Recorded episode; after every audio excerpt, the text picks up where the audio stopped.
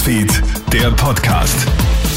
Hey, schönen Abend aus der Krone Hit Nachrichtenredaktion. Matthias Klammer hier und ich habe die wichtigsten Infos vom heutigen Montag für dich. Für Teenager ist die Corona-Pandemie eine extreme Belastung. Laut dem AKH Wien haben sich die Suizidversuche unter Jugendlichen im Vergleich zum Vorjahr sogar verdoppelt. Vor allem in den letzten Monaten hat sich die Situation stark zugespitzt. Immer mehr Jugendliche zeigen depressive Entwicklungen. Auch Essstörungen nehmen wieder stark zu, sagt Psychotherapeutin Andrea Hammerer. Das ist natürlich auch besser beobachtbar für die Eltern, also wo Jugendliche früher einfach weggegangen sind oder verheimlichen konnten, dass sie den ganzen Tag nichts gegessen haben oder irgendwo erbrochen haben. Das ist natürlich jetzt sichtbarer für die Eltern, weil die auch zu Hause sind. Das ist natürlich jetzt einerseits gut für die Früherkennung, aber auf der anderen Seite gibt es natürlich eine Verstärkung dieser psychischen Erkrankungen. Hast du auch einfach panische Angst vor Spritzen und zögerst deswegen noch mit der Corona-Impfung? Laut Schätzungen von Experten dürften rund 20 Prozent der Bevölkerung unter Nadel- und Spritzenphobie leiden. An der Donau-Uni Krems gibt es daher jetzt einen neuen Lehrgang zum Thema Verhaltenstherapie. Den Studierenden wird beigebracht, wie sie Betroffenen helfen können. Lehrgangleiter Raphael Rabensteiner. Psychotherapeutisch würde man auf jeden Fall mal individuell Modell erstellen, warum gerade bei der Person Person das auftritt. Dann würde man so eine Expositionstherapie machen, dass man sich konfrontiert mit Spritzen und Nadeln, dass man sich Videos anschaut von Impfungen, dass man Entspannungstechniken auch lernen kann, schauen, welche Befürchtungen stecken dahinter und die dann therapeutisch bearbeiten.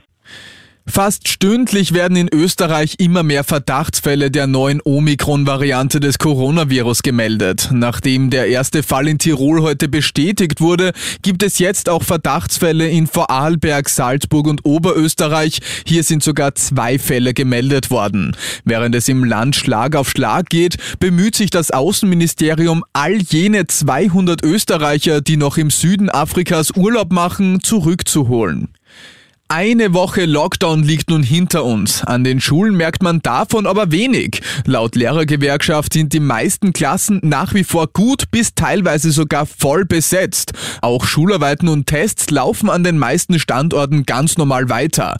Doch es gibt noch einige Baustellen und die müssen wirklich ganz dringend behoben werden, sagt Lehrergewerkschafter Thomas Krebs. Wo es immer noch Probleme gibt, ist bei der zeitnahen Auswertung und der Rückmeldung an die Schulen und vor allen Dingen beim wirklichen Support Ort, wenn wir positiv gemeldete Fälle haben, dass hier das Gesundheitssystem möglichst flott ist. Das ist leider nicht der Fall. Daher soll es ja so sein, dass die Schulen in Absprache mit der Bildungsdirektion relativ schnelle Maßnahmen treffen können. In der Steiermark findet man derzeit Baumschmuck der etwas anderen Art. In Graz St. Michael oder etwa Leoben werden die Einwohner dazu aufgerufen, Winterjacken zu spenden, und zwar indem sie diese an Äste aufhängen. Wer sich keine Jacke leisten kann, darf sich einfach eine vom Baum pflücken. Die Spendenbereitschaft der Steirer ist groß. Der Gründer der Initiative SPÖ-Politiker Mustafa Durmus sagt zu Puls 4. Auslöser für diese Aktion war, dass ich ein Bild gesehen habe auf Social Media, Media. Und zwar war das Bild aus Bulgarien, wo das eben Tradition ist anscheinend, dass man Jacken auf Bäume bindet. Und ich habe mir gedacht, eigentlich wäre das ja auch was für uns, für Graz, für die Steiermark, für Österreich. Sagt SPÖ-Politiker Mustafa Durmus. Ja, und das war's schon wieder mit den wichtigsten Infos bis jetzt. Den nächsten Podcast und das nächste Update gibt's dann wieder morgen von meinem Kollegen Clemens Draxler. Schönen Abend dir. Krone Hits, Newsfeed, der Podcast.